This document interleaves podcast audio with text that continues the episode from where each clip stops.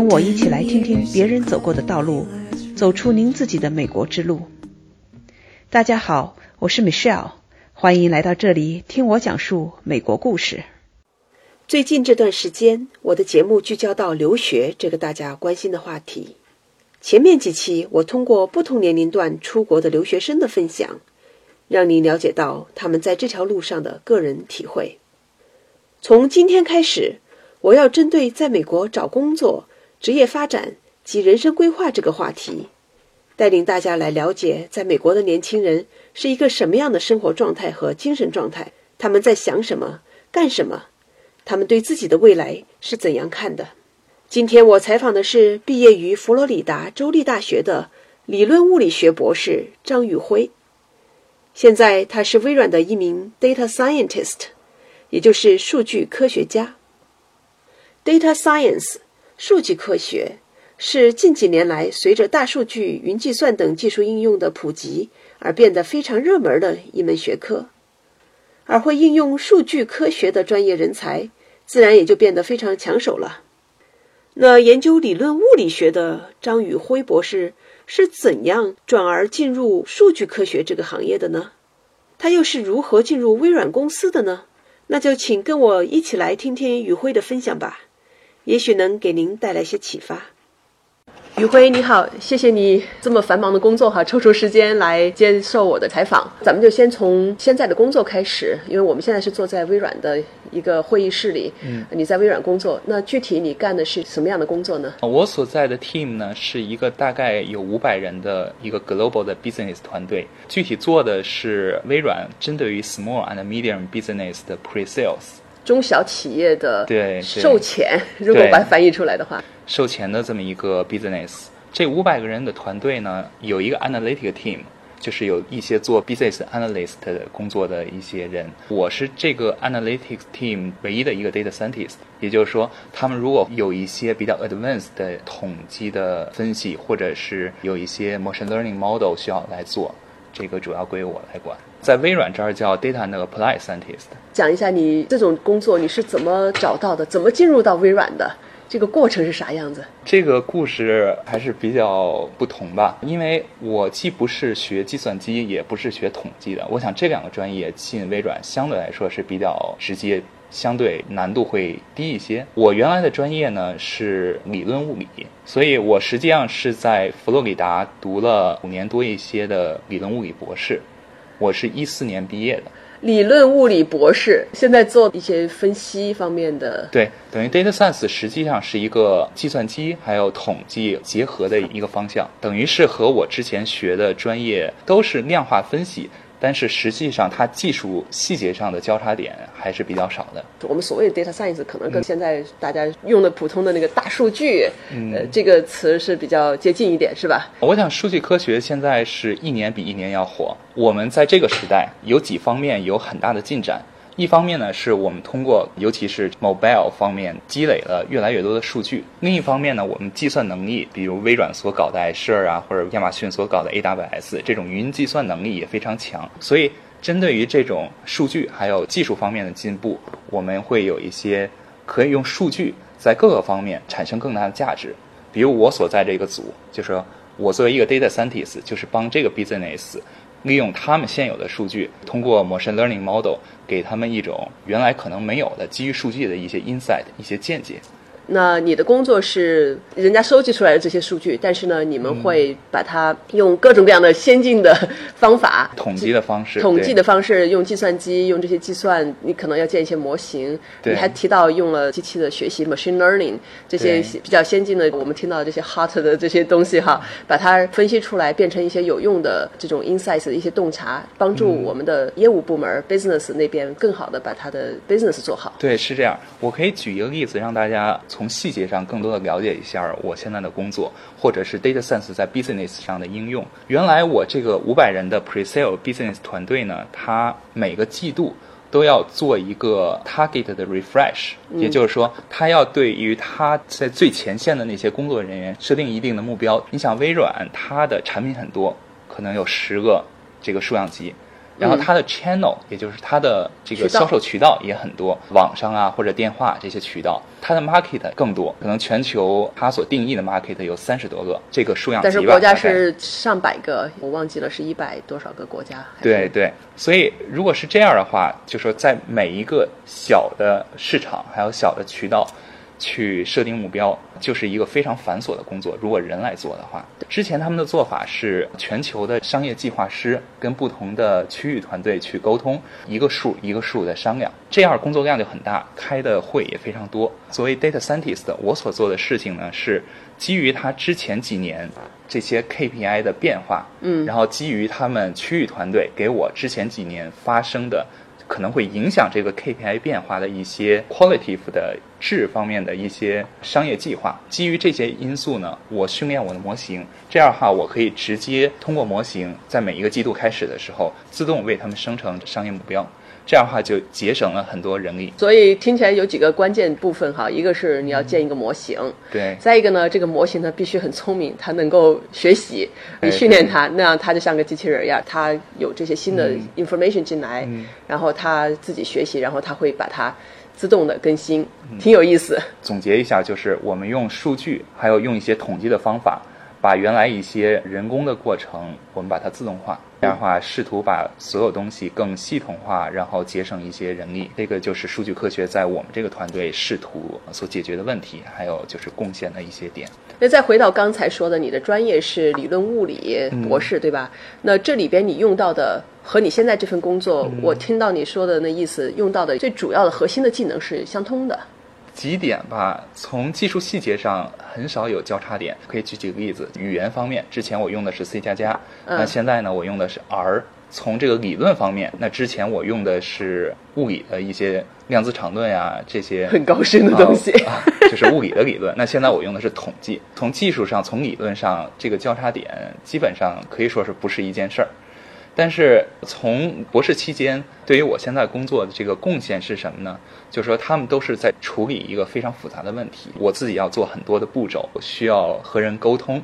通过博士期间的训练，我拿到一个非常大的项目，我要自己来解决。我等于是相对来说不是那么的怵，我知道怎么把它分解成一个一个小步骤，把它分别的解决，然后最后去达成那个目标吧。这样。你博士期间训练了一套思维的方式，思维的方式以及学做事的习做方式事的方式。那我还是很好奇的，想问到就是。你那专业跟现在这个工作并不是很对口，当年微软怎么就会招你进来，而不是说招专业更对口的人去做这件事情？你怎么进来的？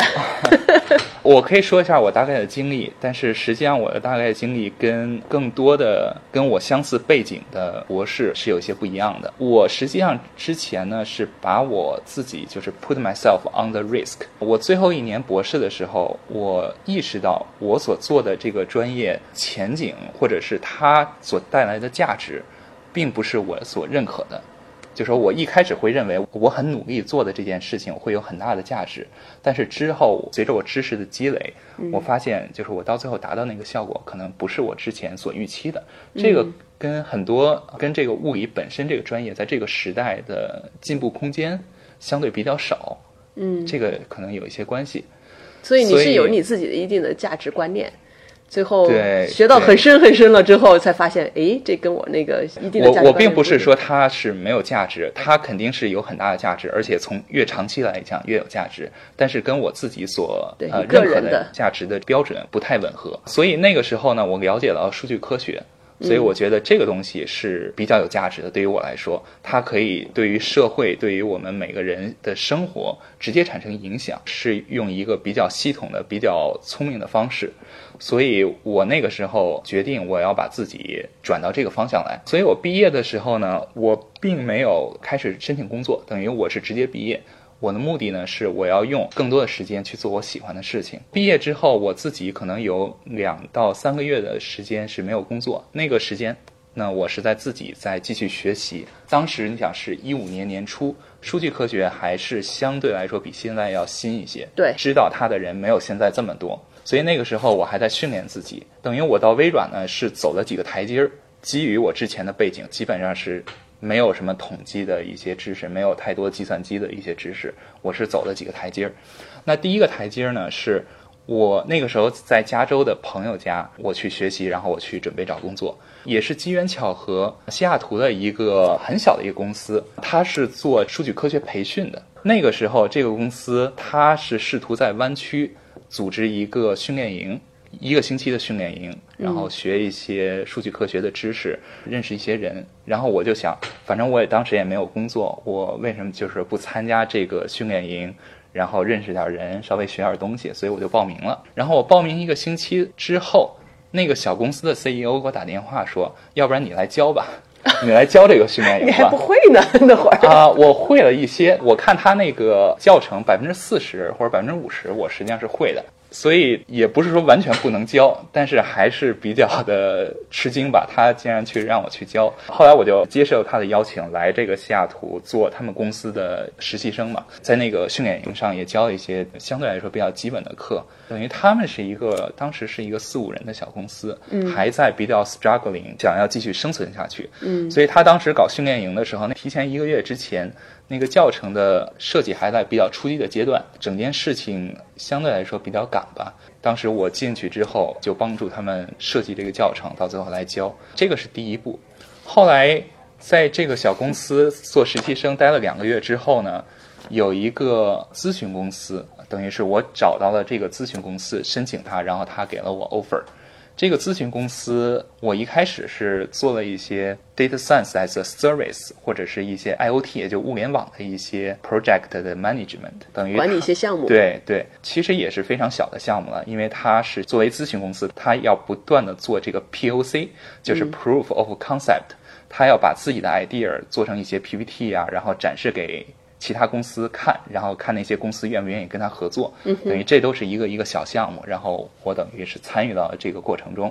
嗯，当时说实话，我还不知道什么叫咨询公司，在我进去的时候，但是后来我通过一边做一边学，也大概知道这个公司是什么意思，然后我所做的东西它的价值在什么地方。然后在这个公司待了三个月之后。也就是那个时候，离我毕业已经过了八个月的时间，大概等于这个公司把我派到了微软的一个部门做 vendor 合同工。合同工对，包括他让我做合同工的时候，也是我基本上第一次知道合同工是怎么回事。嗯哼，实际上就是咨询公司派到微软的人，但是又不是微软的职工。但是在微软的 team 里去做一些事情，他把我派到微软之后，然后我就加入了现在这个组，在这个组做合同工大概五个月的时间吧。然后这个组的这个 manager 他要招人，然后他可能觉得我还可以，然后就把我变成了正式工。所以是这么一个过程，这一边做一边了解，从知识方面，从这个 business 方面，从这个整个流程方面，都是学习和。真正去参与是平行的一个过程，所以在你的这个情况下，并不是说一步迈到微软里，而是经过了你刚才说的几个小台阶哈，非常形象。而且在这些台阶里面，你一直在成长，一直在学习。你首先我听到的是，你先想了想你自己想做的方向，所以你后面做的这些事情是跟那个方向是比较一致的，这点挺重要，挺有意思。你这个过程哈，这比较曲折。是这样，但是我觉得总体来说速度也相对来说比较快。为什么这么说呢？有两点就是可以注意一下的。当我找在微软成为正式工的时候，那时候跟我差不多背景的、跟我同一届的同学，他们才刚刚找工作。也就是说，他们希望一步到位，他们希望求稳，但是实际上他们在学校做准备远远没有，就是我自己在现实社会中做准备这个效率要高。所以他们没有像你马上就毕业，虽然到了可以毕业的时候，他们可能是在学校待着。更多的人是认为，就是说我已经是博士了，我下一个工作一定要是非常好，哪怕跟我不是一个方向的。很多人所做的就是比较求稳吧，就是说，无论我要转行还是要怎么样，我先把准备工作做踏实了，在学校里边。你所谓的准备工作是什么呢？像那些人做的，比如数据科学，可能就是学一些专业的知识，准备一些面试，大公司的面试，还有自己做一些网上的一些项目呀，积累，通过这种方式积累一些经验。那他们至少还在学校那个环境里。我想指出来一点呢，就是说，当然我这个经历并不是说所有人都需要这样。但是我指出的一点就是说，当我们认识到自己兴趣的之后，已经确定我们之后的目标，可以冒一些风险，真正快速的融入这件事情。先把一些就是说我们觉得不必要的事情，比如我的这些同学，他们如果在学校，他们可能还要花很多时间做之前剩下的工作，做一些老师交给他的任务。但这些任务，他如果之后转到数据科学的话，可能不是对他们长远来说非常有帮助的。更多的就是说，是我们留在学校的一个原因，我必须要做的一些事情。我如果要是选择我承受风险。我不去做这些事情，我愿意把我所有的时间都放在我愿意做的事情上。从我之前两年的这个经验来说，等于是进步会快一些。你就一下子踢了自己一脚，直接跳进去了。对对啊，可以这么说。你在美国当时是国内读完了什么之后过来读博士？读完本科之后。读完本科之后过来读博士。那读博士这个期间，与社会上，我是指的与工业界和企业界有任何接触吗？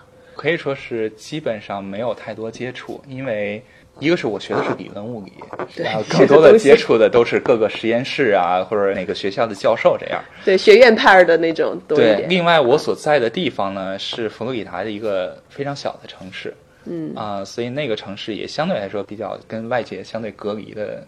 比较多吧，那个城市主要就是佛罗里达的政府、州政府，然后是我们这个学校，跟硅谷这种环境或者西雅图这种环境是差异很大的，就是没有那么多机会去了解外界。当然，我说的这些是针对于我的情况，如果要是有一些同学立志于学术界，可能这个不太适用于他们。当时我跟我的一个朋友就打了一个类比，就说我们这个学术界。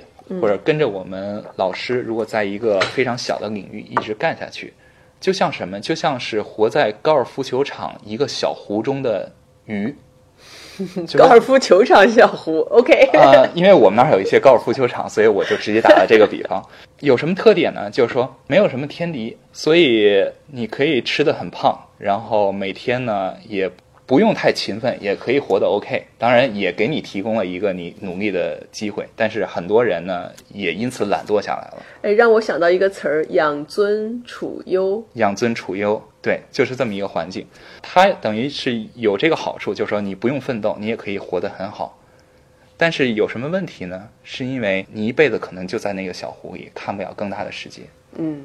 当时我们想象的 industry，包括我现在进来之后，也同样是这个感觉，就是说现在是在汪洋大海里边，那有鲨鱼，有你的天敌，你必须 keep moving，你必须不断的去动，但是在你动的过程中，也是你成长的一个过程。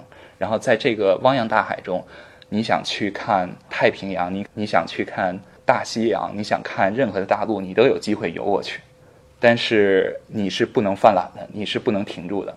停住可能就死掉了，所以我是喜欢这种感觉，所以我选择把自己放在这个汪洋大海里，这样很好。这个比喻非常形象，我的脑子里已经出现这个小湖和这个大海，这条鱼在这儿拼了命的在那游啊游啊，也还好，嗯，很好很好。所以你还是一个敢于承担一定风险的去冒险的人，为了自己的目标哈，自己的方向，你会去 take some risk。我实际上观察，就尤其是二十多岁的学生，实际上没有什么风险的。为什么？因为你现在拥有的东西很少。你在学校的话，可能也就是收入每年两万块钱左右的样子。就是你们博士生哈？对对。呃，本科生啥都没有。对，而而且本科生是什么没有？很多人就是求稳，就说求我先保持我现在的状态，然后一步一步的往前。但是实际上步子迈大一些，然后。敢于承担一些风险，但是实际上你考虑一下，那些风险不是真正的风险。对于我来说，就是基于我刚才说的那个我之前几年的一个故事。但是基于我周围的很多人，我也发现他们就说，比如我现在虽然不喜欢我的工作，但是我一定要留在这儿，因为我觉得我一年不到就跳走，别人会说我不好，或者是我不想干我自己的专业，我想去外界找其他的工作，我去想做人工智能，我想做数据科学。但是我觉得现在我没有准备好，我又怕我连我现在的博士期间的收入都没有，所以我迟迟在学校不动，在那儿多待一年两年，或者是更长。我的周围会有一些这种感觉了，大家总是在怕，嗯，但是实际上机会是很大的，风险没有那么大。嗯基本上你动起来，你努力起来，你真正得到的可能跟你之前想象的不完全一样，但是你会得到很多你意想不到的东西，是有价值的，符合你价值的东西。这样，就勇敢的迈开步子，朝你想走的目标跑过去。因为现在年轻嘛，也没有什么东西，你丢掉的没有多少。回头来想想哈，当时的风险最差的情况就是说，你一时半会儿没找着工作，没找着工作的话，那你靠以前的积蓄再熬上一段时间。对，那你的 OPT 就是就在美国学生毕业之后可以实习的这段时间，如果说全都过了之后，你还没有落到一个很稳定的一个工作的话，那最后的出路会是什么？之前我想到这种情况，实际上两年前就是心理素质也比现在要差一些。嗯，这两年也是一个就是我心理素质进步的一个时间吧，经历了这些事情。那之前我毕业的时候，我想，OK，我现在没有开始找工作，然后我毕业了，然后我有 OBT，但 OBT 不会超过一年。如果我没有找工作的话，不会超过一年。所以我想，什么是最差的一个结果？最差的结果可能就是说我到时候没有找工作，然后回国了。但我想，我回国，我可以就说起码在星巴克找到一个卖咖啡的工作。卖，美国拿的理论物理博士。但是我还是要把我自己每天最宝贵的时间放在我最喜欢的事情。那当时是数据科学，当时是是学习怎么用这些数据聪明的为我们社会还有为我们人类服务这套技术。那当时这是我最喜欢的，我觉得这也值，比我可能在学校或者是做一些我不是我最想做的事情，每天纠结于那些，然后产生一些不必要的情绪，比这个要好。所以我现在得到一个你的一个观点，就是你觉得你最大的财富是你的时间，你那个时候，对吧？因为你你在 compare，你在比较你的时间用在哪里，你不愿意把你的时间浪费在学校里面继续待下去，保持身份，还有一点点收入，然后做一些你觉得跟你今后想走的方向不一致的事情上。对，你是把那个时间，你想分分秒秒用在你真正想做的事情上。对，因为我觉得当时最大的资源就是时间。对，这个也是给我一个全新的一个观念哈。我的感觉是，因为我以前也跟你聊过一次，我对你的第一印象就是你看事情这个角度还是比较独特的，也比较深刻一些，所以就为什么留下那么深刻的印象。另外一点就是说上学哈，选择这个地方，看样子也是很重要的。是这样，我上学的那个地方呢是佛罗里达的首府，叫 Tallahassee。那个地方是一个大概不到二十万人口的一个地方，最大的雇主是它的州政府，刚才我们说，然后第二大雇主是我们这个 Florida State University 佛罗里达州立大学。因为我自己本身是北京人，然后当时我上本科是在天津，所以我没有太多在小地方生存的一个经验。当时第一天到那个 Tallahassee 的时候，我非常失望，我觉得周围什么都没有，像像个农村。我觉得我在家，我要是不出去，可能就没有人听不到任何声音，没有人能找到我这种感觉。从现在来看，就是这一段时间，相对跟外界比较隔离，不是那么喧嚣的这么一个生活状态，对于我整个这个之后来讲，生命历程还是一个比较好的一个变化或者一种体验。这样，但是相对来说，在那待五年是有点长。作为年轻人来讲，我还有我的很多朋友就觉得那个地方有点太隔离了。作为物理系，作为我这个方向，它还可以。但是作为整个这个环境来说，你和西雅图啊，或者是湾区或者纽约这样的环境不一样，因为在这种大城市，你可以接触到更多的人、更多的信息，这样对于你知识或者思想认识的进步是一个非常好的一个促进。那在小地方呢，可能就是学校，然后各个专业的人，相对来说这个视野会比较小一些。你可以在那儿修心养性的去研究你的理论。对对，我当时选择这个地方，我知道它很小，但是当时没有想到是这么小，也是这么一个想法，就是我可以休息眼睛，潜心的去做我的研究，是可以。但是整个博士期间五年有点长。嗯，那好，谢谢。刚才宇辉说到，他要做汪洋大海里的鱼，虽然很辛苦，而且有危险，但能看到多彩的大世界。而他不愿意去做高尔夫球场小湖中养尊处优的鱼，并且他要把宝贵的时间花在自己感兴趣的事情上。于是他选择了一条不太寻常的路。他还讲到，在读博士快要读完的时候，决定了转行去做更符合自己的价值观念的事儿，而且还踢了自己一脚，在并没有完全准备好的情况下就跳了进去。那他当年是怎样发现自己更喜欢哪个方向的呢？在进入微软后，他的职业发展将是怎样？他将如何规划自己的未来呢？下次请跟我一起带着这些问题，继续听雨辉的分享吧。